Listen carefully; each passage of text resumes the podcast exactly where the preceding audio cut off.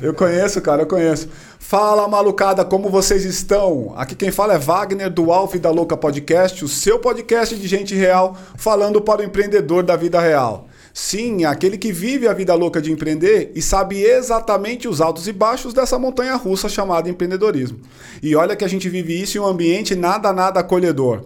Lembre-se que aqui a gente tem um pacto. Falaremos as coisas como elas são, sem mimimi, sem lacração, 100% papo reto.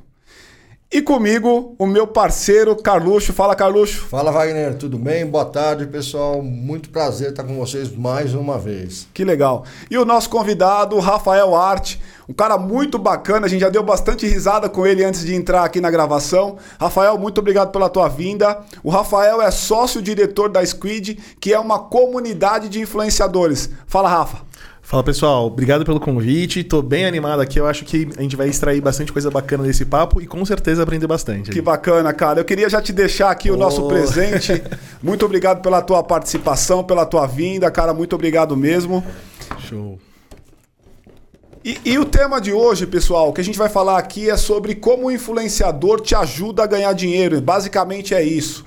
E eu queria começar, Rafa, entendendo com você um pouco o que é o marketing de influência, cara. Explica rapidamente para nós. Muito bom, pessoal. Ó, eu vou trazer aquela explicação ali do empreendedor real, hein? Aproveitando esse gancho. Legal. É, o marketing de influência, se você for olhar assim de uma forma mais prática, é a arte de você chamar a atenção das pessoas. Uhum. A gente vive hoje, né, aquele dia super corrido, ainda mais com a pandemia, todo mundo virou criador, né? Nem que seja daquela comidinha, daquilo que você posta, um textão, um meme. Então a atenção tem virado a moeda mais mais cara hoje dentro do digital. Uhum. E os influenciadores, eles são os curadores dessa atenção. Uhum. Então você vai ali todo dia, assiste os stories, o YouTube, né? O TikTok daquele criador, e a gente monetiza essa atenção conectando com as marcas e, consequentemente, com aquela audiência que tem um interesse. Legal. Então eu sou uma empresa, eu identifico qual é esse influenciador, faço a conexão com ele e esse cara passa a falar da minha marca e eu tenho uma expectativa que com isso comece a vender mais. É isso em suma. É, em suma, e assim, não necessariamente vender mais, mas é, eventualmente te trazer um retorno. Né? Okay. Né? Eu, sempre, é, eu, sempre, falo assim, ó,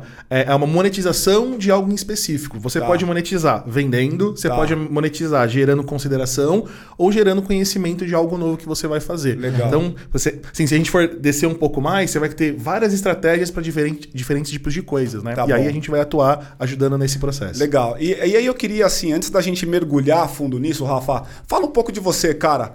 Como é que você começou nesse negócio? Boa. Quem é o Rafa? Eu queria ouvir isso. Eu acho que vai ser bacana a gente ter essa percepção lógico, de quem lógico. é o Rafa.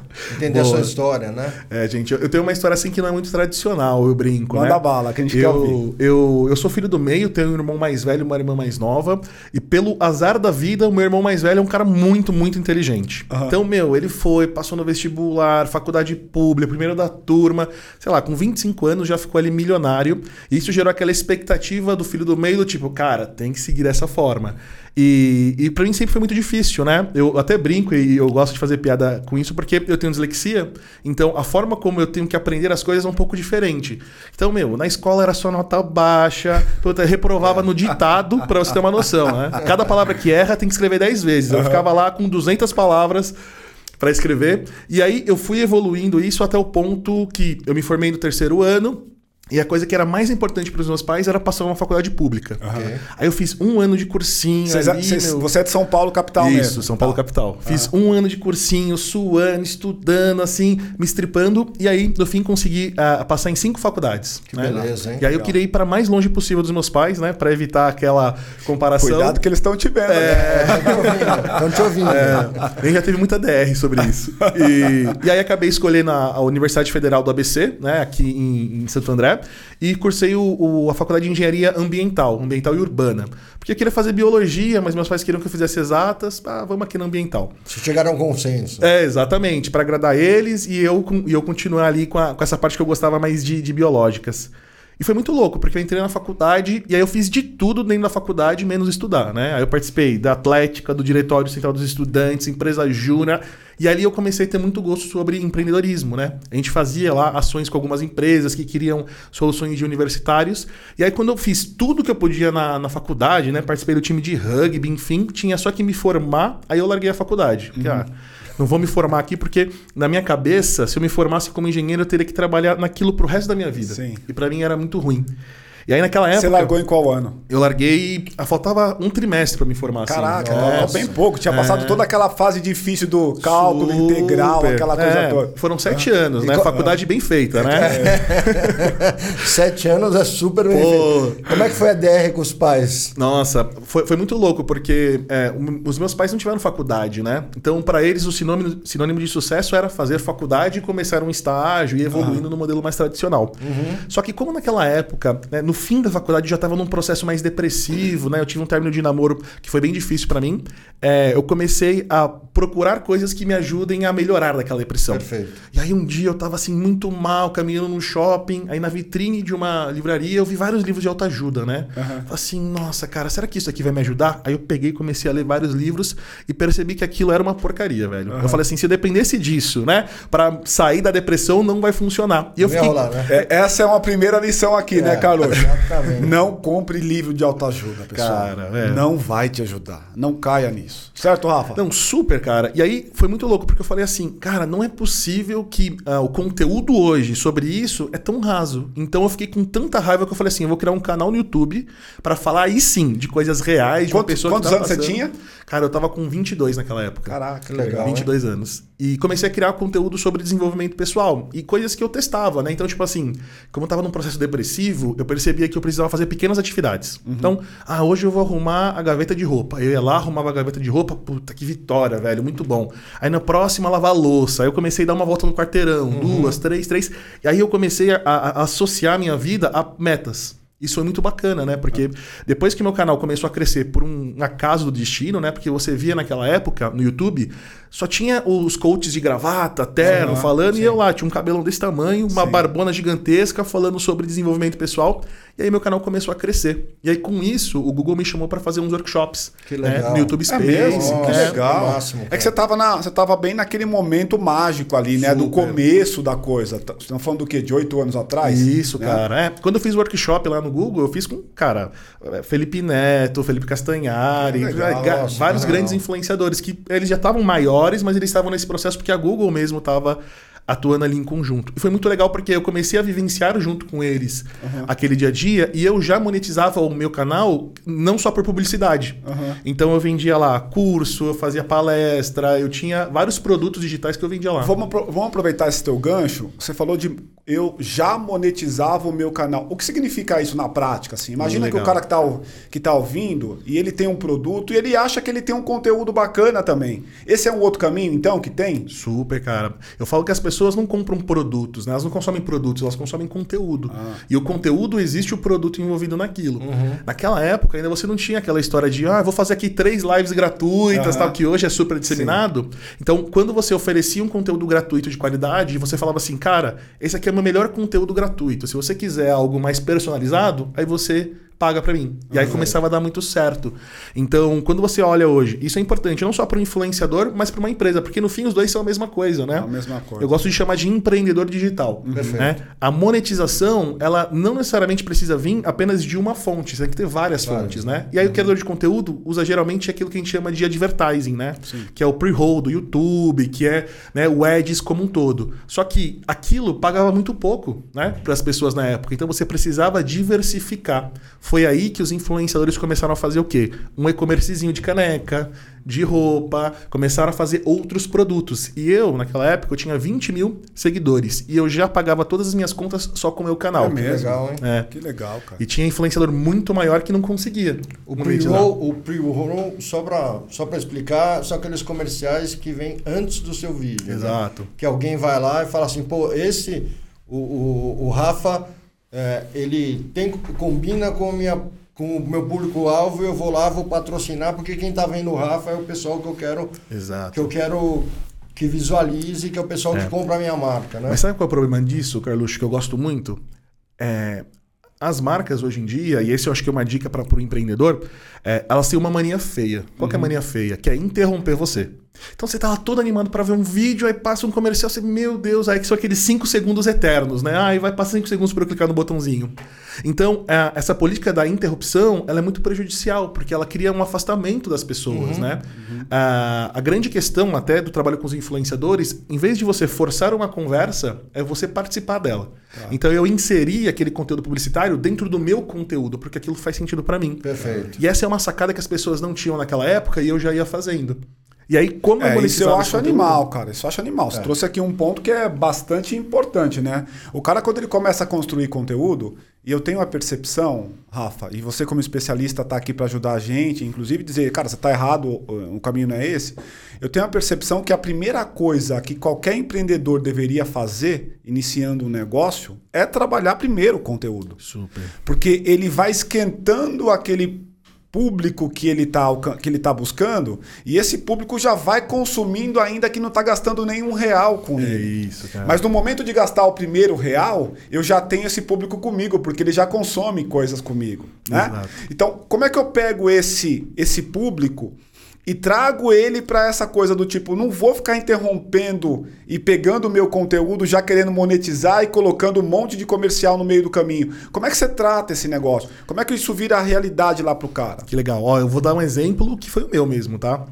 Quando eu comecei meu canal, eu comecei tá com uma câmera muito ruim, o áudio péssimo tal, soltei o primeiro vídeo. E a pessoa falava assim, Rafa, seu conteúdo é muito bacana, mas, meu, a qualidade do seu áudio é muito ruim, velho. Uhum. E aí eu falava para eles assim, galera, então me ensina. Uhum. Então, a própria audiência que começou a consumir o meu conteúdo me ensinou a editar vídeo, ah, a é? editar áudio. É. E você tem aquele fenômeno de criação de comunidade. Sim. Quando você olha hoje uma marca, né, uma empresa que está lançando ali uma rede social, uma estratégia de digital, o que, que os caras fazem? Já vou começar postando foto de produto. Uhum. Mas, cara, não é isso. O produto ele é consumido por uma comunidade que tem uma dor. Perfeito. Então, uhum, o primeiro perfeito. passo é se conectar a essa comunidade. Que é o que eu estou chamando de conteúdo, a criação do conteúdo. Exato, exato. E, a, e, a, e o que deriva dessa criação de conteúdo é a construção da comunidade. Super. Imagina que você tem um produto e esse produto tem como uma das qualidades, eu estava até vendo outro dia, aquele sabão em barra, que é um uhum. shampoo em barra, que não uhum. tem plástico nem nada, né? Perfeito. Quando eles fizeram uma criação de, de comunidade ali, eles falavam sobre é, é, tirar o plástico do dia a dia das pessoas.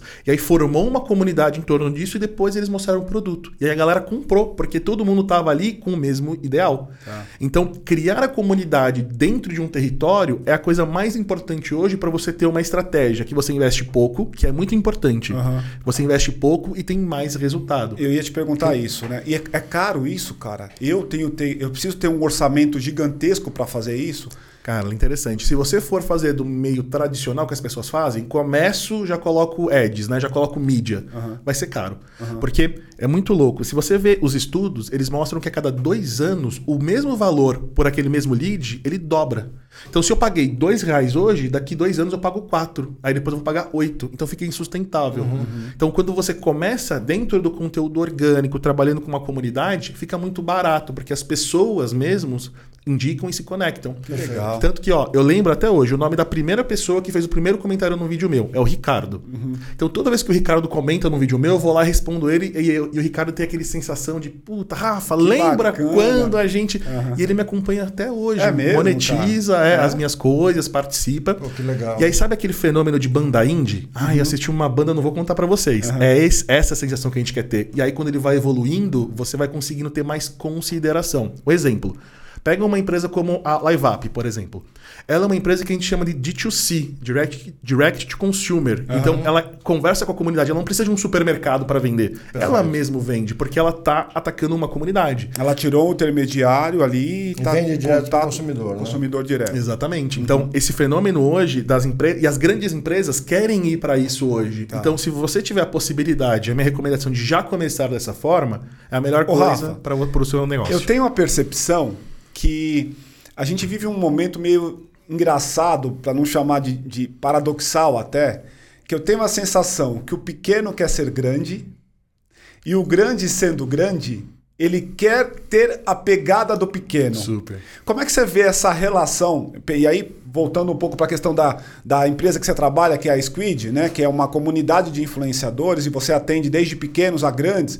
Como é que você vê essa relação ou essa inversão? O grande quer ser pequeno e o pequeno quer ser grande. Quando eu falo que o grande quer ser pequeno, é que ele já tem uma posição, ele já tem um tamanho, só que ele quer atuar como um pequeno no, no nicho. Localmente, no, né? Localmente. Na conexão. Quer é, ter mais conexão com o público dele, né? É, porque sabe o que acontece? A gente hoje percebe que as pessoas elas estão comprando muito menos das marcas e sim das pessoas que representam as marcas. Sim. Então, a pessoa que compra um produto da Apple não está comprando necessariamente a Apple, está comprando o Steve Jobs, por exemplo. Aham.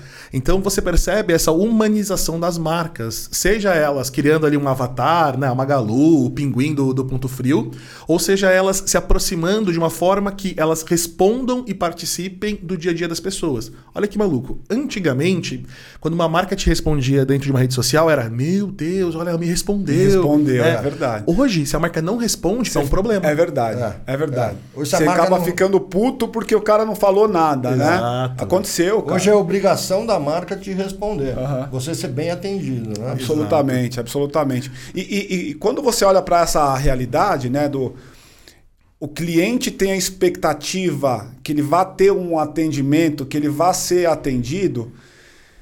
O paralelo disso, eu vejo muito ainda a gente tendo, eu enquanto empresa, tendo a expectativa que ele me procure. Não deveria ser o contrário, cara? Exatamente, cara. A gente vive hoje num mundo onde as pessoas querem que você entre no círculo delas, né? Uhum. Então, ah, eu tô aqui parado, eu quero que as pessoas venham até mim. Só que esse trabalho de você encurtar, eu tenho uma, uma, uma frase do Mark Sheffer que eu gosto muito, Aham. né? Do livro chamado Marketing Rebellion, que ele fala que dois terços do seu marketing não é você que faz, são as pessoas. Então, é- é- esse controle gigantesco de eu quero falar a minha mensagem, a minha mensagem tem que ser bem produzida e vocês têm que vir até mim, comunicação unilateral, Esquece. já né? não funciona mais. A, a- a responsabilidade da comunicação é do comunicador, na verdade. Exato, né? é Cara, tem uma coisa muito importante aqui, Carluxo. Chegou o nosso pão de queijo e o, e o nosso brigadeiro, Rafa. Opa! Eu não sei se você gosta, Rafa, mas isso aqui é uma marca nossa. Já manda pra cá. Eu tava nessa expectativa. Tava, viu, né? A Paty fez a propaganda pra você, É né? pra, é pra comer, tá? Não é só pra olhar, não. Não é só pra olhar, não. É isso aí. O problema é acabar muito rápido, Não né? Fica à vontade, cara. Fica à vontade, cara. Pode pegar aí.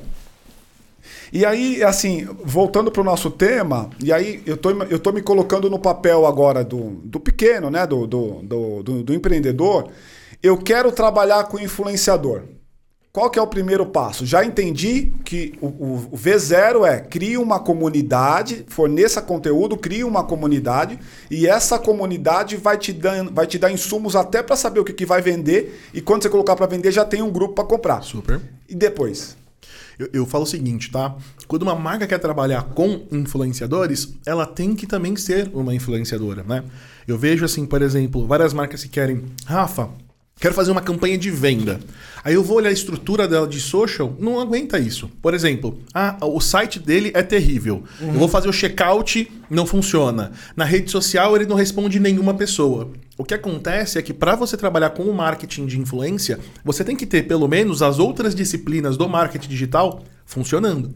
Imagina eu, ativo um influenciador, dá super certo. As pessoas começam a fazer perguntas sobre os produtos no conteúdo dele. Perfeito. Quem é que vai responder essas dúvidas? Tem que ser a marca. Quem é que vai dar o suporte para as pessoas? A marca. O site, se não funcionar, as pessoas vão reclamar com o influenciador. Então você tem que ter uma estrutura para suportar tudo isso. Então, uma marca que quer hoje começar pequena e trabalhar com influenciador, ela tem que ter um comportamento de influência também. Ah, Perfeito. Legal isso. Então precisa ter, a marca não, não é só contratar o influenciador, você precisa ter todos os canais de contato já organizados e pré-estabelecidos para que funcione a estratégia de contratar um influenciador e fazer esse marketing de influência funcionar. Super, né? Você tem que ter uma estrutura para você abraçar aquela audiência. Porque a partir do momento que, imagina assim, eu tenho a minha audiência cativa e eu falo para eles que essa marca eu utilizo e eu recomendo. Eles vão ter a mesma expectativa dessa marca que eles têm em cima de mim quando eu falo do meu reconhecimento. Perfeito. Então, é, tanto que é muito louco, né?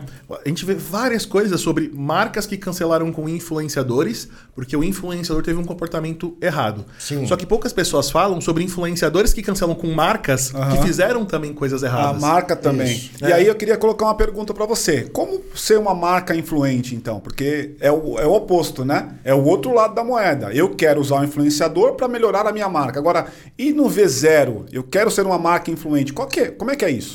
Eu falo que são três passos para você começar a trabalhar o canal de influência. O primeiro é criar conteúdo e com recorrência. Então, pô, preciso criar conteúdo, porque não tem nada pior do que você é, chegar numa rede social de uma marca que você quer comprar, porque você vai na rede social dela Vai. e vê que tem uma postagem de sete meses atrás. Cara, eu faço isso direto. É muito cara. frustrante, né, velho? Cara, eu, eu tava procurando um negócio essa semana, aí eu entrei, é uma empresa americana, aí eu entrei pra, pra ver, né, o produto e tal. E eu olhei e fiquei frustrado, cara, porque eu falei, caramba, meu, eu querendo comprar, eu queria ver o produto. E você olha, não tem nada do produto. É isso, cara. Então você tem que ter essa, essa, essa régua de comunicação, é o primeiro ponto. O segundo, a interação. Então, quem que conversa com aquela audiência? Quem que responde ela? Quem que participa? Porque eu quero, caso eu tenha um problema, eu não vou no Reclame Aqui primeiro, eu vou nas redes sociais. Sim. O Reclame Aqui, ele é a última opção do, do consumidor, porque tem que pôr CPF, é um saco. É um então, saco. você tem que ir lá na rede social e a pessoa tem que responder. Então, ter esse comportamento de engajamento e de resposta. E o terceiro é conseguir mostrar para as pessoas que você está ouvindo o que elas estão trazendo. Tá. Então, por exemplo, eu tava vendo uma marca lá que a pessoa perguntou se aquela composição daquele shampoo tinha sulfato, por exemplo. E aí a marca falou assim: Fulana, ó, acabei de fazer uma postagem falando sobre como a nossa marca não tem sulfato e como a gente se posiciona sobre isso. E a próxima postagem era em relação a isso. Então, olha que legal. Eu tenho conversa, eu tenho interação e tenho relevância da audiência com a marca. Então, isso Perfeito. já constitui um canal de influência. Sim, sim. É, Eu, eu- eu acredito bastante nisso. Na minha cabeça, inclusive a gente fala bastante, eu, e o- eu e o Dedê, né, que vocês vão ver bastante por aqui, inclusive, é, relacionamento está calcado em três pilares: comunicação, a transação em si, porque você não, tá, você não é filantropo, você está querendo Super. ganhar alguma grana com isso, e o relacionamento ou atendimento. As pessoas, as empresas normalmente, sendo pequeno ou sendo grande, né? O, o próprio PME, ele não pode começar um negócio digital, por exemplo, só pensando em ter transação. Sim. Eu tenho que me comunicar muito bem, que aí é a primeira etapa ouvindo você aqui, e eu também preciso de alguma maneira me relacionar, atender muito bem, que é o que eu estou entendendo que você está me passando aqui. né? Exatamente, Super. exatamente. Inclusive tem, é, tava brincando com você que eu, que eu gosto de tênis, né? E Gosta não, Carluxo. Você é tipo maluco por tênis. É, um quase um pouco mais. influenciador Exato, disso. É, exatamente. Ó, você até considerar o Carluxo, cara, fazer review de tênis e Super. tal. Então, assim, é, comprei de uma grande marca e eu tive problemas com entrega, cancelamento e, e faturamento, etc e tal. E você entra em contato com a marca em vários canais e você não é respondido. Nossa, é frustrante. Assim, é frustrante, é broxante. É, qual a tua sugestão? Como é que, que, que, que você sugere para uma marca? Porque assim, a marca usa os maiores influenciadores, não, não só nacionais, como Do mundo, internacionais. é, do mundo, jogadores. e Jogadores, tudo, né? assim, é, é, é uma marca mega. Então, assim, é, indo, indo ao que você está falando, né? Pode ser uma marca pequena ou uma marca grande. Assim, é o que você está falando. Explica para as marcas, né? Sendo pequeno ou grande, o que, que eles É fazem. super legal. Tem dois profissionais que estão sendo muito assediados no mercado de marketing digital hoje. É o cara de performance, então eu quero gastar o meu dinheiro com mais qualidade, e o community manager.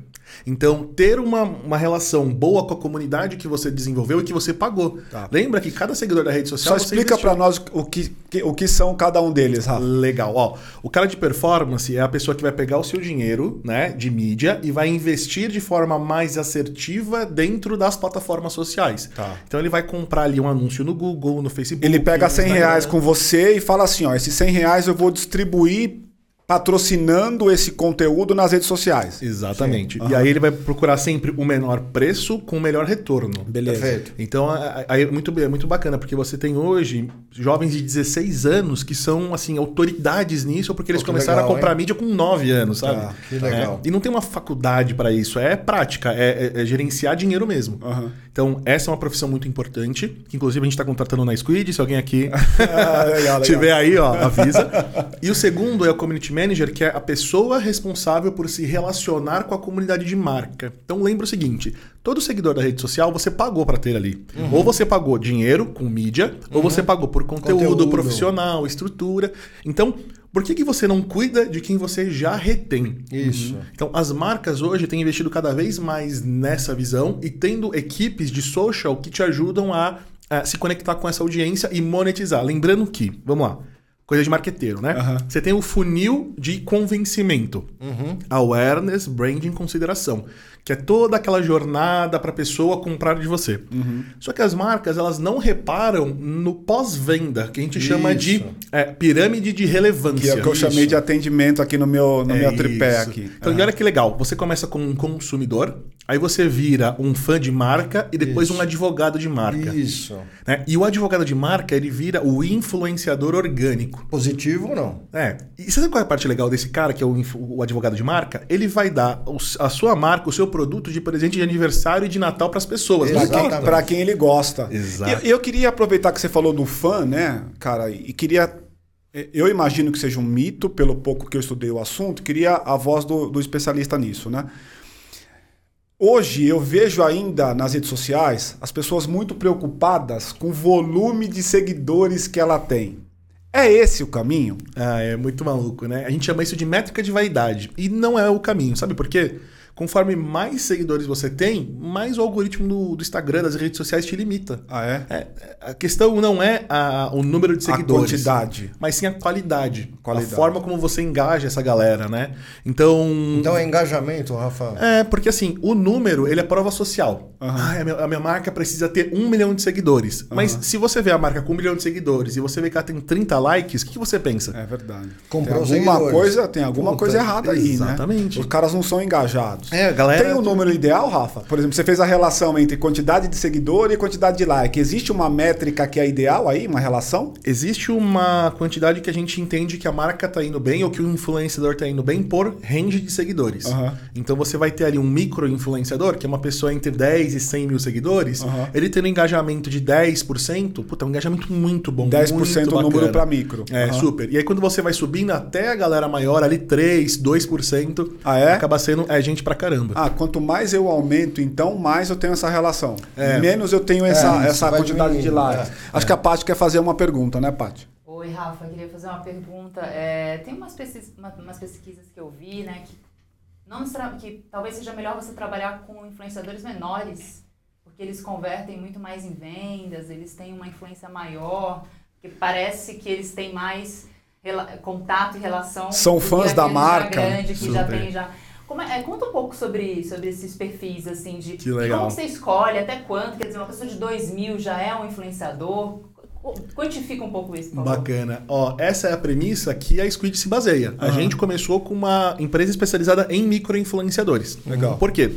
Quando você fala do macro, do, do influenciador grande, geralmente é aquele que você gosta. Nossa, trabalha com esse cara aqui porque eu assisto o vídeo dele, porque eu conheço, porque ele é bacana. Não necessariamente ele é o mais assertivo. Sim. Quando você fala de micro-influenciador, você só consegue trabalhar ele com um aspecto: tecnologia. Porque eu preciso de tecnologia para encontrar, metrificar, identificar se ele é realmente bom, aí acompanhar a campanha e provar um resultado. Então, dentro do Brasil, a parte de micro-influenciador, ela sempre foi meio marginalizada, né? Se a gente está olhando ali há seis anos atrás, porque não tinha tecnologia. Então a. Squid se baseou em ter uma tecnologia para você encontrar o influenciador certo com a melhor métrica para sua audiência. Então o microinfluenciador ele tem um trabalho que a gente chama de um trabalho de contexto. Quando eu sou um microinfluenciador, vamos supor, eu tenho ali 10 mil seguidores. Cara, e eu crio conteúdo com o meu iPhone, né? Sim. Agora, se eu for falar da positivo, a minha audiência vai me rechaçar. Cara, não acredito, que mentira, você usa iPhone. Então, é, é, um microinfluenciador, quando ele aceita trabalhar com uma marca, é porque ele realmente gosta e, Ele usa e aqui. usa, porque a audiência conhece ele. Faz parte do dia a dia dele. Exatamente. Aí, Agora, quando você olha com um influenciador maior, vamos supor o Whindersson Nunes. Você acha que uma marca que aparece ali aparece barato? Não. Com certeza não. Com certeza é bem, não. É bem cara. Bem caro. Então você já sabe que ele tá recebendo para aquilo. Então você, putz, Então, Não levam muito a sério, é, né? então como que a gente divide É, isso? é mais ou menos o que acontecia nos anos 90, que você tinha lá algumas personalidades, eu me lembro delas, inclusive, não vou falar o nome, mas eu me lembro delas, inclusive, fazendo propaganda de creme de corpo. E você olhava para aquilo e pensava, cara, certamente essa pessoa não, Não usa usa esse isso, creme, né? cara. Não usa Não esse usa. creme. Mas é, é bem isso mesmo. E aí, olha só como a nossa percepção funciona. Então, se eu sei que esse cara tá recebendo para aquilo, qual é o objetivo de utilizar ele? Para divulgar alguma coisa, né? Então, naquela etapa de awareness, né? de reconhecimento. O microinfluenciador, a gente utiliza ele porque ele realmente compra e trabalha com aquele produto. E sabe o que acontece? O microinfluenciador fala sobre essa marca de brigadeiro.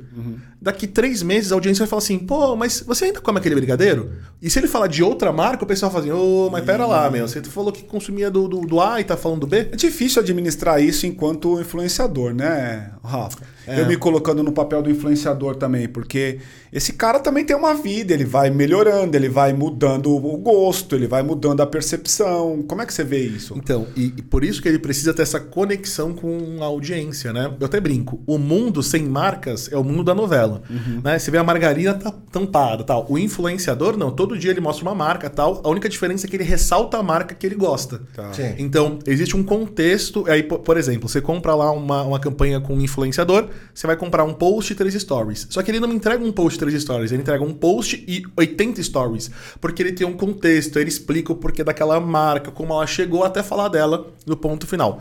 O cara grande, ele dá um post, três stories e acabou. Se não caber a mensagem ali, o contexto não importa muito. É Aquela conversa que a gente teve antes, né? Que é, hoje tem muitas pessoas que saíram de grandes programas fazendo seis, eh, seis matérias diferentes, seis propagandas diferentes.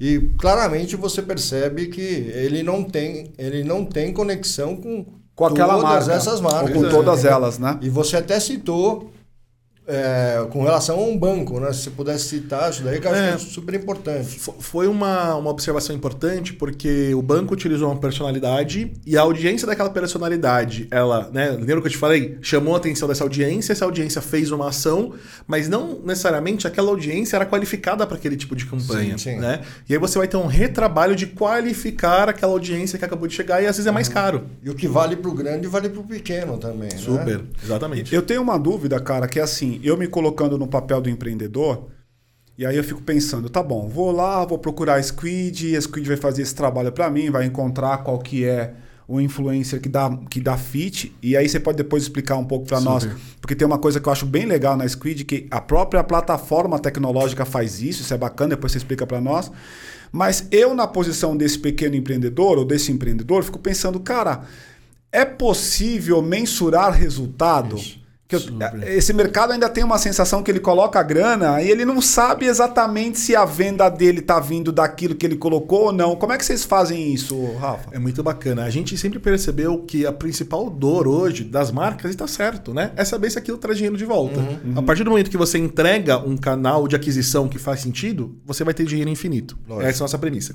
Então a gente sempre se preocupou em trazer KPIs de resultado para qualquer que seja a intenção da campanha. Legal. Então vamos supor. Já nasceu com esse pensamento. Super. É, retorno, aham. retorno sobre investimento. É. né? Ele quer te dar 10 e quer que retorne 100. Tanto que logo no comecinho da Squid, um dos nossos sócios, ele veio de uma aquisição de uma empresa que a gente fez, que ela parametrizava clique no link, que naquela época era algo muito difícil, para entender qual influenciador levou aquela pessoa até o site e se aquela pessoa comprou ou não. Então a gente focou em desenvolver essa tecnologia para comprovar esse, esse tipo de coisa. Então vamos lá.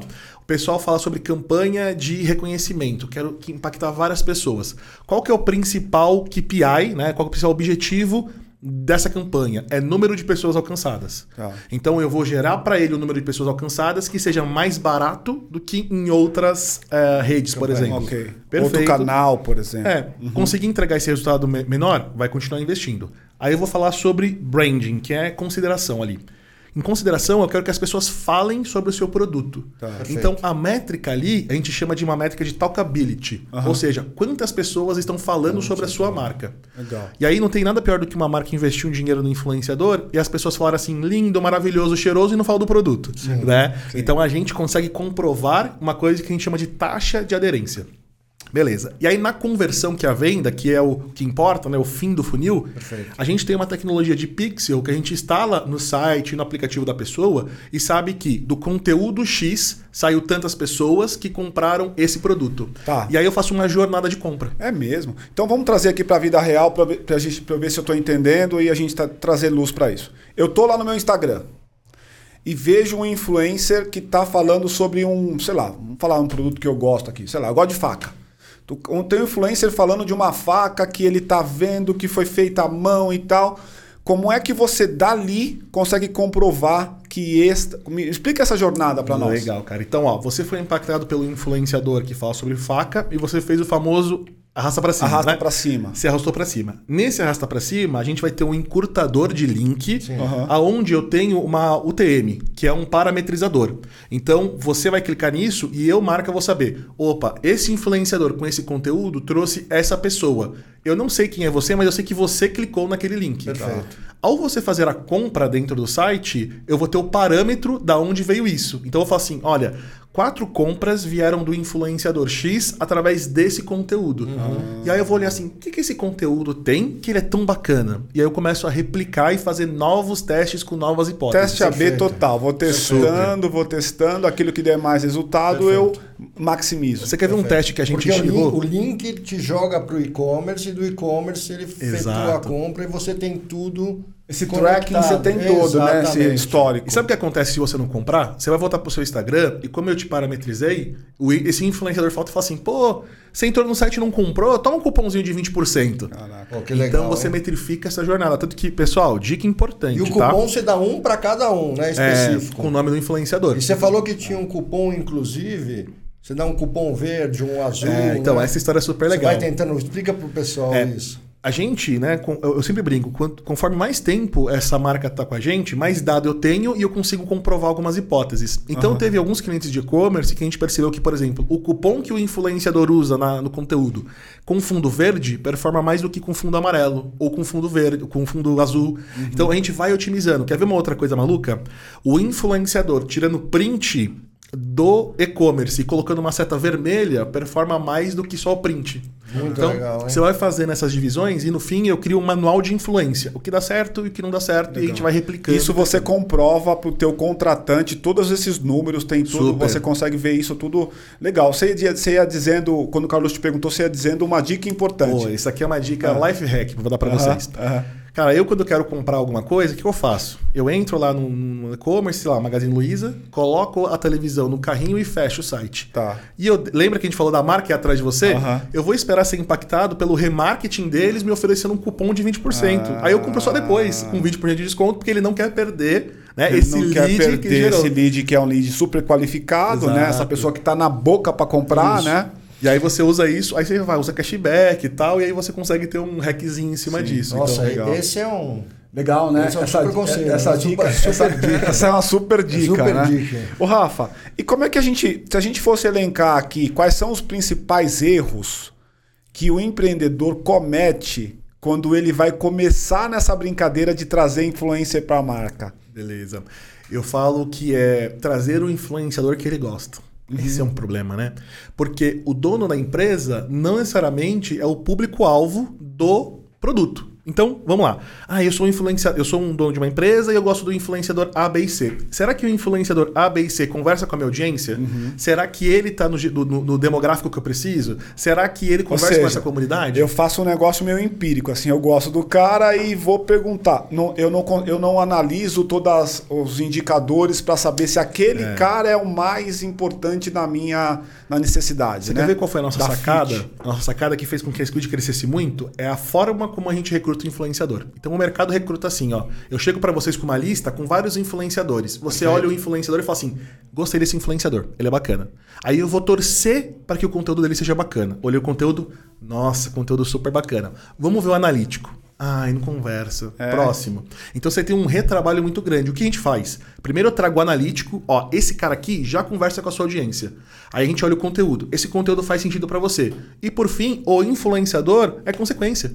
Eu não me importo com o influenciador, porque ele conversa com quem eu preciso e ele leva a mensagem assertiva. A tua parte analítica, quando, vo- quando a pessoa vai lá e contrata, solicita a contratação do influenciador, você já faz a tua tecnologia já faz primeiro uma análise a parte analítica, Isso. depois você faz uma triagem de conteúdo e depois você faz você apresenta para o teu cliente. é Isso. E aí, Entrega possibilidades, pelo que eu Isso, entendi. entrega né? a possibilidade. E aí sim, o cliente vai poder escolher aquele que ele gosta, porque eu já comprovei a eficácia por causa dos números daquele influenciador. Que então legal, é- é, super assertivo. Que legal. Fala um pouco da tecnologia que está por trás disso, né? A gente, eu até ia dizendo no- na nossa última conversa que era legal, é, é, é legal que você explique aqui para o pessoal como é que funciona. Tem uma tecnologia, tem um chinesinho lá atrás fazendo esse trabalho. Como é que é isso? Super. A gente hoje tem uma estrutura de tecnologia bem parruda e eu falo o seguinte, né? Quando você olha o mercado de influência, você tem players internacionais, Sim. né, que tentam entrar no Brasil, só que o mercado brasileiro de influência é muito diferente do mundo inteiro. Ah,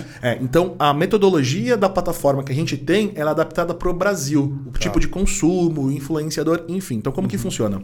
Quando eu entendo qual é o seu público-alvo, eu vou pegar esse público-alvo, eu vou estudar ele, eu vou entender qual a melhor mensagem pro público. Quando eu entendo a melhor mensagem pro, pro público, eu entendo quem é que faz essa mensagem chegar até essa galera. E por fim, eu entendo se essa pessoa realmente tem fit com a marca ou não.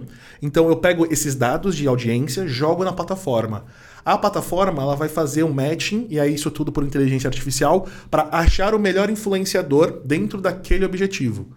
Então, se o meu objetivo é divulgar alguma coisa, eu tenho influenciadores que são muito bons para divulgar, mas eles são péssimos para vender. É. Aí eu tenho caras que são muito bons para vender, mas são péssimos de conteúdo. Vou dar um exemplo. É, a gente tem um cliente que ele trabalha dentro do varejo, ele sempre quis aquele influenciador maravilhoso, bonitinho, conteúdo.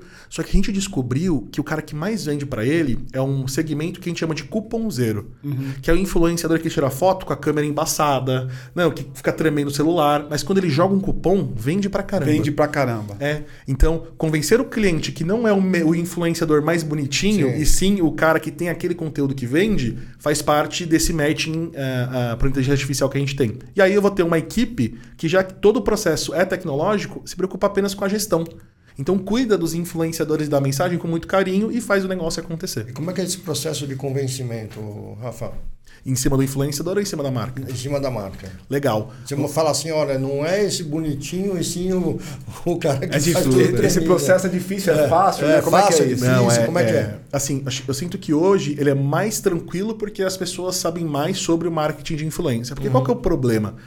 Trabalhar com influenciadores é muito intuitivo. E aí que mora o erro. Porque você pensa que é pegar um influenciador que tem número que vai funcionar. Isso. Então, quando você traz dado histórico para essa ativação, você consegue performar não só muito melhor, mas consegue entregar mais valor. Então a gente prova com número, com resultado e uma coisa que o mercado não tem, benchmark. Porque, conforme eu estava conversando antes, as marcas que fazem dar certo, elas não contam que está dando certo. E Isso. aí, esse é o problema. Isso. E, por exemplo, lá na Squid a gente já fez mais de 5 mil campanhas. Então eu consigo trazer um benchmark e falar assim, ó, pro seu segmento, isso é bom ou isso é ruim. E aí ajuda eles na tomada de decisão. Que Perfeito. legal, cara. Mas esses caras falam assim, ó, vou investir um pouquinho, você faz um testezinho, depois do teste a gente Sempre. investe um caminhão. É, né? eu acho que a nossa mentalidade, assim como empreendedor mais novo, é entender que eu preciso dar resultado. Né? Não existe campanha no digital que não, hum, você não mensure isso. Então eu tenho clientes que, por exemplo, começaram a investir 20 mil e hoje investem 10 milhões lá. É, cara. O cara percebeu o retorno. E foi colocando. Eu queria aproveitar essa questão de, do investir a tanto e tanto. Isso. Você não precisa falar valores, mas fala. É, Explica para quem está assistindo qual que é a relação entre o quanto que eu coloco em média, não sei se tem essa métrica, em quanto que eu coloco, o quanto de retorno isso dá. Legal. Essa relação talvez sete um pouco a, a mentalidade das pessoas para dizer, olha, faz sentido eu dar uma olhada nisso ou não. Super. Ó, eu vou, eu vou trazer dados de estudos que são publicados, tá? É, eles falam que geralmente para cada um dólar investido em influenciador, você tem um retorno de 6 a 7 dólares. Nossa. Né? É óbvio que isso. Mercado brasileiro? Mercado internacional. Internacional. Internacional. No Brasil, você vai ter um ROI ali de 3 a 5. Tá? Um pouco menor do que o. É, do um que o- pouco, é um pouco menor porque as marcas investem menos. Se você for, for pensar bem, a composição de investimento em influenciador, ele ainda é de 20 a 10% da verba total de marketing. Caraca. Eu tinha uma impressão que era diferente, Carlos, porque eu vejo os caras, eu vejo tanto influenciador de tudo agora, né, meu? Sim, é que é, o mercado está crescendo, né? Você tem um mercado mundial de 15 bilhões e o mercado no Brasil ainda é um mercado, mercado que tá pequenininho, muito né? pequeno É. comparado com o mercado Sim. mundial. Você quer ver uma coisa engraçada? Hoje, nos Estados Unidos, tá? Só pra você ter uma noção. Um canal com 60 ou 80 mil seguidores, ele tem uma vida tranquila, classe média. É mesmo, É, cara? tem- Que você tem legal. canais de. O cara, vamos supor, ele tem um, um canal sobre descascar tilápia. O canal Aham. dele é sobre isso. Ele tem 60 mil seguidores, ele vive só do canal. Nossa. Caraca. Aqui no Brasil, um influenciador de 5 milhões não consegue vivenciar só de publicidade. É mesmo? Eu tinha a sensação que era Nossa, o eu contrário. também, eu é. Eu pensei que o cara com 5 milhões ele tava com a vida ganha já. tem- não é, Tem Rafa? muito influenciador quebrado aí, cara. Caraca, cara, Porque eu não sabia disso. o, o, o CPM no Brasil, em cima disso, ele é muito baixo. Porque Aham. são poucas marcas O anunciando. que é CPM, Rafa? É o custo por mil visualizações. Legal. Exatamente. Que legal. Então, o mercado do Brasil ainda tem que se desenvolver muito e conforme as marcas investem mais, mais a gente aprende, né? Porque eu preciso ter o dinheiro para fazer esses testes. Então, o retorno de investimento é um pouquinho melhor. Porém, tem marcas dentro da Squid, que aí eu posso falar para vocês, que tem um retorno de 10, 11, 12 vezes, mas Caraca. eles fazem isso há 4 anos já, né? Já, tão, já tem alguma musculatura experiência. Exato. Acho que a Paty quer fazer alguma pergunta, né, Paty? Sim. é, Tem muito empreendedor que quer ser influenciador para ajudar no seu negócio. Eu queria que você falasse um pouquinho disso, porque é uma crise também, né? Os empreendedores que estão começando, ai, mas eu vou ter que aparecer, eu tenho que ser um influenciador. Eles não falam esse termo, mas eles querem dizer, né? Poxa, é, quando que o empreendedor tem que se tornar um influenciador para que o negócio dele é, decole, comece, tenha sucesso? Super. É, é- é muito legal essa pauta, né? Porque hoje as pessoas é, é, elas buscam muito mais do que marcas os valores das pessoas que criaram as marcas. Né? Teve um grande grupo de varejo que até tinha vendido né, a, a, a empresa para um outro grupo, mas o fundador teve um escândalo de, sei lá, pedofilia. Cara, as pessoas param de comprar, por mais que não seja mais a mesma empresa, porque aquela pessoa Tá representa os ligada, né? valores A marca. é, então, hoje, você ter é, os executivos, os empreendedores como influenciadores, reforça muito o trabalho que a marca tem. E Isso precisa acontecer assim ou você acredita que não? Acho que não precisa acontecer, mas quando acontece é bem legal. Mas você tem um outro risco inerente. Isso. Pode né? ser muito Isso, bom, pode ser isso. horroroso, Ah, né? é. Se, se tiver uma coerência, show de bola. Se der uma vacilada, Isso. fez caca, ferrou. Você destruiu o seu business, né? Aham. Você destruiu a sua empresa. Então é uma preocupação muito importante e você tem que pesar muito bem a forma como você utiliza. Porque sabe o que acontece? Por mais que a empresa queira fazer ali uma parte de PR do sócio, do fundador muito boa, o sócio fundador tem um Instagram que vai ter alguém que compra ali que segue. E aí a pessoa foi na pandemia, foi num churrasco, opa, essa empresa Ferrou. aqui Já. então é uma relação muito delicada. Se a pessoa ela já não vivencia, ela é aquilo e as pessoas querem moldar, a chance de dar problema é muito grande. É, é- é aquela coisa, né? Um, um- deslize da pessoa já pode prejudicar muito a marca, né, Rafa? Exatamente, exatamente. E tem marcas que é engraçado, né? Que a- os fundadores hoje eles têm mais tamanho e relevância do que a própria marca dele. Exatamente. Então, isso- até quando isso é positivo ou não é? Ou, por exemplo, eu, eu sou fundador de uma empresa, eu sou muito relevante. E aí eu abro uma outra empresa. As pessoas pensam, pô, essa daqui já não tá muito bem, hein? Elas não vai ter a mentalidade de, pô, tá super bem essa que ele abriu essa. Tipo, ah, ele tá largando um barco e indo para outro. Então, você tem muitas questões em relação a essa própria- esse próprio trabalho de influência que tem a ver com coerência. E aí, por isso, vem essa responsabilidade. Então, a, a tua recomendação seria qual? Pensar bem antes de usar o. É, eu, eu falaria assim: se, se esse empreendedor tem algo para falar e isso é verdadeiro para ele, faz total sentido. A gente precisa cada vez de mais pessoas falando sobre os assuntos que as empresas passam no dia a dia, né? Mas se não for para entrar no jogo e realmente agregar valor, para mim é sempre o jogo de agregar valor. Aí não vale a pena Sim. fazer. Então, aí Isso vai até, até com relação àquela pergunta, né? Você tem um canal no YouTube e eu até estava falando para você, você é uma pessoa extremamente verdadeira. Você fala a tua vida como é na real, né? Passa um pouco desse conhecimento teu, como foi você criar esse canal, como foi a evolução disso e para onde você chegou, né? Eu acho que é uma experiência legal para quem está do outro lado, porque você conhe- começou pequenininho e você foi criando relevância no teu canal, né, Wagner? Que a gente estava conversando, que é, que é um pouquinho de- dessa trajetória de quem está criando um negócio que pode desenvolver, né? Explica para gente o teu, teu Eu, eu, eu sinto que ah, todo mundo precisa ter um projeto pessoal, assim, né, meu? Porque isso faz com que você crie, seja criativo, desenvolva novas eh, perspectivas. E sempre no meu canal é muito louco, porque quando eu comecei na Squid, comecei a ter muita projeção dentro dos clientes, o pessoal falava assim, Rafa, Esconde os seus vídeos lá, cara, porque tem vídeo seu de sete anos atrás, meu, que se às vezes você falou uma groselha, isso pode. Cara, e para mim não faz sentido, né? A minha história como empreendedor e da criação de conteúdo, ela caminha em conjunto. Tanto que eu, eu me sinto muito mal, às vezes, por não poder criar tanto conteúdo quanto eu gostaria, né? É mesmo? É, porque, é, puta, empresa, o dia a dia. Você as tá na metas. correria do dia a dia. Né? É, e ali para mim tem que ser muito verdadeiro, né? O que acontece? Lá, quando eu comecei o meu canal, o, o nome dele antes se chamava O Homem e a Mudança, né? O homem olhando para a humanidade e a mudança enquanto o acompanhamento. Conforme isso foi se desenvolvendo, eu mudei ele para o meu nome, né? Rafael Arte, mas tem um- um- uma coisa muito íntima nisso. Por quê? Porque eu sentia que não se tratava mais sobre as coisas que eu aprendia, e sim sobre, as sobre quem eu era. Então eu comecei a mudar. E antigamente, né, eu, eu, eu aprendia coisas muito rápido. Então eu fechava ciclos e fazia um vídeo. Fechava- Hoje os meus ciclos são maiores. Então, se eu não tiver um aprendizado muito bom para entregar, Você não quer eu não quero entregar gravar qualquer um coisa. vídeo. Exatamente. Que aí entra dentro da minha parte da coerência. Mas o, o canal, ele me ensinou uma coisa que, é, que é muito poderosa, né? Que é a forma como as pessoas conseguem se identificar. Então, tem vários clientes hoje da Squid que assistem os meus vídeos e vêm conversar comigo sobre coisas que eu falei lá. Muitas vezes nem sobre negócio. Não tem nada a ver com, aquele, com aquela relação comercial ali da, da Squid, mas Exatamente. faz sentido para ele de alguma maneira. Mas por quê? Porque a pessoa que está comprando da gente é uma pessoa também, né? Lógico, Você tem essa questão de humanizar o cliente como um todo. Você acha que isso é um caminho sem volta? A questão do- da humanização? Eu acho que o, o, o DD, inclusive, usa um termo aqui, eu quero citar ele porque o termo é dele, que a sociedade está meio que de borracha, meio que de plástico, assim. A gente vive um mundo meio fantasioso às vezes, né?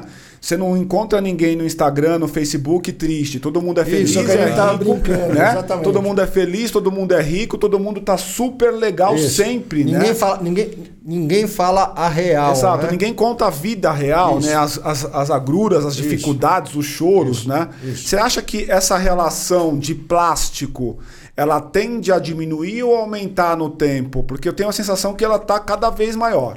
É, eu, eu sinto que. ah, eu até brinco, né? A vida é um canal de cortes, né? De podcast e tudo mais. Porque você resume quem você é em dois minutos, num corte que é feito ali como um todo.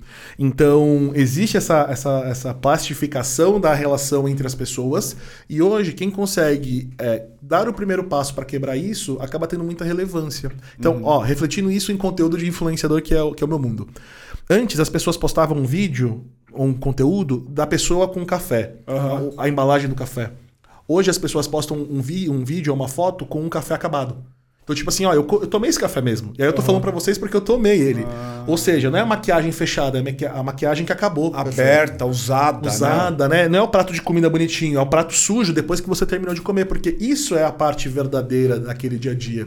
E você percebe que quando o influenciador consegue colocar um tom de verdade nesse conteúdo, é aí onde ele é projetado. As pessoas, imagina alguém que começou agora na rede social, aí tem um conteúdo muito plástico, com filtro. Você fala, que estranho, né, cara? Tipo. Não tá cheirando bem É, isso daqui, né? Tanto que quando um amigo seu começa a investir no feed do Instagram, você fala, opa, esse cara tá querendo virar influenciador, hein, tal. Às vezes o cara só gosta de fotografia, Uhum. né? Só que não é natural, porque o dia a dia né, das pessoas acaba sendo outro. Então eu sinto que existe esse movimento que até é uma droga, né? Às vezes eu tenho uma responsabilidade muito grande sobre o nosso trabalho, porque a gente vende uma imagem. E muitas vezes essa imagem pode fazer as pessoas se sentirem mal, do tipo, puta, a vida dessa pessoa é perfeita. É. Isso. E eu tenho muito essa sensação, Isso, eu cara. também tenho demais E, essa e eu queria te ouvir, aproveitar que a gente está aqui. A gente falou até agora sempre sob a ótica do empreendedor, né? Que é o cara que vai contratar o serviço do influenciador. Super. Eu queria ouvir você um pouco sobre a ótica do influenciador. Então, o que, quais são os passos que eu, influenciador, tenho que fazer para aumentar minha relevância, ganhar mais dinheiro, ser mais sexy para algumas marcas? Tem isso, Rafa? É, todo mundo Vou procura. um, um brigadeiro aqui, cara. Ô, vou pegar Vou isso aqui, hein? brigadeiro aqui, cara. O, o, o que eu entendo sobre a criação da influência, e todo mundo procura uma fórmula mágica. Até para os negócios, né, cara? Quando eu vejo ah, curso de empreendedorismo, ah, eu fico sempre com o pé atrás porque eu, eu fico pensando, será que a fórmula dessa pessoa vai dar certo para todo mundo, né? Enfim, e na influência é a mesma coisa. O que a gente percebe estudando os dados, tá? E aí não é achismo. É que o que faz uma pessoa se tornar relevante, crescer nas redes sociais, são três coisas. Frequência? Então, fazer conteúdo durante mais tempo e sempre fazer conteúdo, porque isso ajuda na indexação do, do conteúdo e tudo mais. Estando frio, calor, Faz feliz, conteúdo. triste. Faz conteúdo. A segunda coisa é relevância. Então, assim, aquele conteúdo ele realmente é relevante para você, não para audiência. Porque se você fizer para audiência, você vai se prejudicar em algum momento. Então ele tem que ser relevante para você, porque senão você não vai ter tesão de criar todo dia, né? E o terceiro é a interação. Então, quanto que você consegue conversar com essa audiência? Então, eu falei disso para a marca, mas vale também para o influenciador. Você sabe que ah, ah, é muito maluco, né? Quando as pessoas comentam numa foto, elas não estão comentando para as outras pessoas, pessoas lerem. Ela comenta para o influenciador responder. Né? Então é uma relação muito íntima entre o criador de conteúdo e a pessoa que está É respondendo ali. Eu, tenho, eu, eu queria até te ouvir, Carluxo. Eu tenho a sensação que quando o cara ele comenta alguma coisa, ainda que a marca tenha uma área para poder responder aquilo, ele tem a expectativa que aquele influenciador que está influenciando ele ali responda. Lógico, lógico. Você está se comunicando, independente da marca, você está se comunicando com a pessoa que está representando a marca e você espera ter um feedback. Tudo bem que essa pessoa receba milhões de comentários, mas eu acho que é super legal você ter um retorno sobre isso. Ou seja, a questão da humanização volta para tona, volta para nossa a tônica da mesa aqui, porque não dá para a gente viver num mundo de plástico, as pessoas vão continuar sendo pessoas e a gente precisa interagir com essas pessoas. Sim, é, por mais que tenha tecnologia, né, Rafa? A tecnologia está aí para ajudar, mas assim, a- a- o ser humano precisa, precisa continuar com esse contato, né? Acho que essa a humanidade não pode desaparecer porque veio a tecnologia. Eu, eu, eu, eu falo o seguinte, né? Para um vendedor lá da, da, da Squid. Eu falo assim, cara, sabe qual é o segredo da venda? É você perguntar para a pessoa se aquilo que a gente vai entregar para ela vai ajudar ela a ser promovida. Ou trocar de emprego. Concordo né? muito. Sim. Então, a, a- a nossa questão é assim: quem está comprando é a marca X.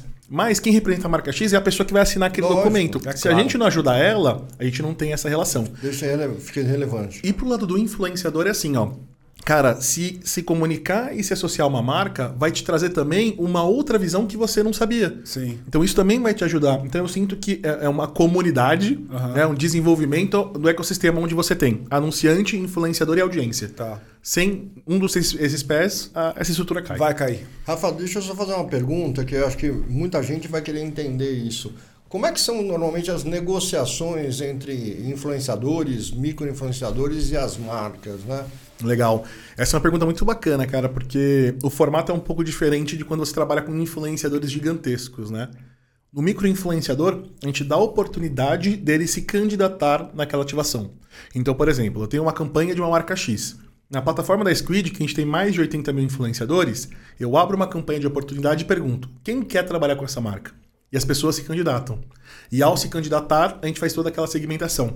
Por Perfeito. quê? Porque eu, eu, se, eu, se eu chegar e perguntar assim, meu, você trabalha com essa marca? Você quer trabalhar? A chance de ouvir um não é muito grande. Então eu prefiro que as pessoas se candidatem para essa ativação porque elas gostam, porque elas usam. Já tem uma identificação. Lógico. Exatamente. Eu acho que é importantíssimo, né? É, e, e é bem legal, porque quando você também faz isso, você descobre novas histórias. Sim. Então, por exemplo, uma vez a gente foi fazer uma campanha de uma marca que fala sobre câncer de mama. E aí a gente perguntou de influenciadores que querem divulgar a conscientização do câncer de mama. Era uma campanha que era para fazer 20 influenciadores. A gente teve mil pessoas que se candidataram. E aí a gente chegou para a marca e falou assim, cara, vamos ativar as mil.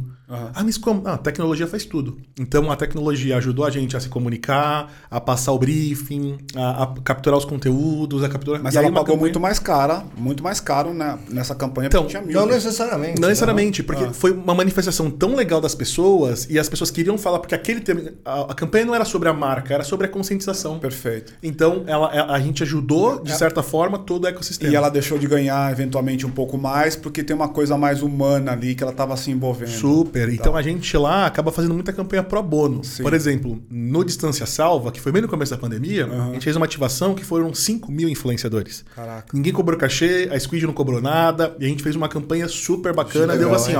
ó, Que 300 milhões de impressões. Foi um negócio Caraca. assim gigantesco. Sim. Que legal. A Paty quer fazer uma pergunta. Ai, tô super curiosa, ainda mais você que trabalha com autoconhecimento. É, o que, que ninguém fala da real da vida dos influenciadores, de trabalhar com os, né? O que que, o que que, o, qual que é o lado Qual- B, o lado qual lado- dessa história é, qual é que a gente o tá la- falando aqui que parece Lado dark legal. disso, né?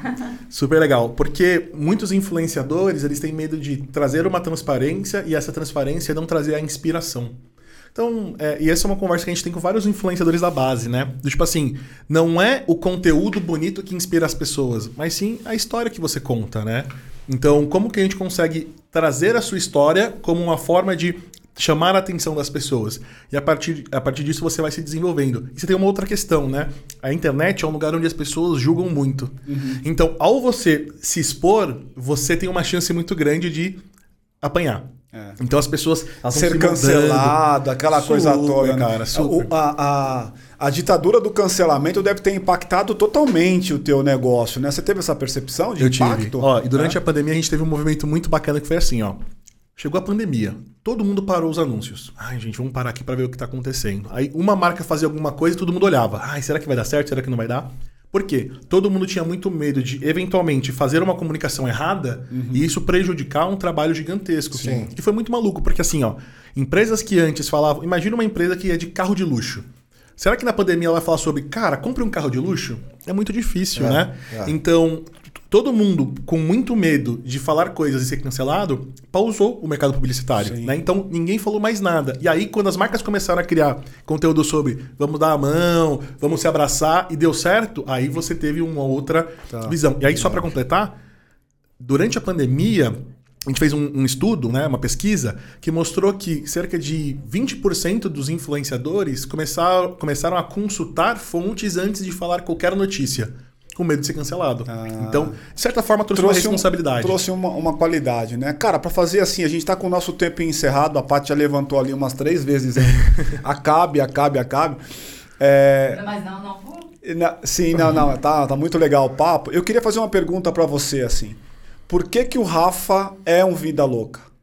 Cara, eu acho que é, durante toda a minha vida eu sempre fui pautado por metas, né? Uhum. É, eu tinha uma meta de virar sócio de uma empresa de tecnologia até meus 30 anos e eu consegui, né? Porque eu entendo que a meta representa muito quem eu sou. Perfeito. Então a minha vida louca sempre foi colocar metas maiores do que eu poderia entregar. Legal. E aí eu tive que correr para conseguir Montanha fazer. russa total, né? Super, super. Mas ó, faz, por exemplo, na Squid, faz um ano que a gente tem batido 120% da meta todos os meses. Que legal. Que legal. Mas por que isso? Porque todo mundo comprou essa vida louca. E a Que gente legal. conseguiu fazer uma entrega bem bacana. E o caminho bonito que você viveu, né, Rafa? Ah, obrigado. Isso é muito bacana. Rafa, assim, cara, muito obrigado pela tua vinda. Assim, gostei de verdade Também demais. gostei muito. Ah, que legal. Assim, acho que foi muito bacana. A gente até pode trazer você em uma outra ocasião Pô, pra gente bater prazer, um outro prazer. papo. Assim, cara, foi É, é. muito legal. Isso aí. E, e espero que você tenha gostado, espero que você tenha aprendido alguma coisa com esse vídeo. A ideia aqui não é ensinar nada, mas criar com você aqui o conteúdo pra gente experimentar e estamos sempre apresentando e aprendendo coisas juntos. Quero fazer com você aquele jabá de sempre. Então, curta, compartilhe, divulgue. Lembre que tudo isso é fundamental para nós, não só para trazer novos conteúdos, mas também para que nós possamos aparecer para mais pessoas, certo, Rafa? Super. Comente, pergunte. Exato. Estamos E aqui para trocar, né? Comenta muito pro pessoal me chamar de volta, hein, pessoal? É, e é isso. Os, os contatos estão aparecendo aqui, as nossas redes sociais. Então, muito obrigado a você e até a próxima. Valeu, Rafa. Valeu, valeu, valeu, pessoal. Valeu, tchau, tchau. Valeu, pessoal. Tchau, tchau. Obrigado. Irmão, show de bola, cara. Ô, obrigado, velho. viu, meu? Excelente. Show de bola.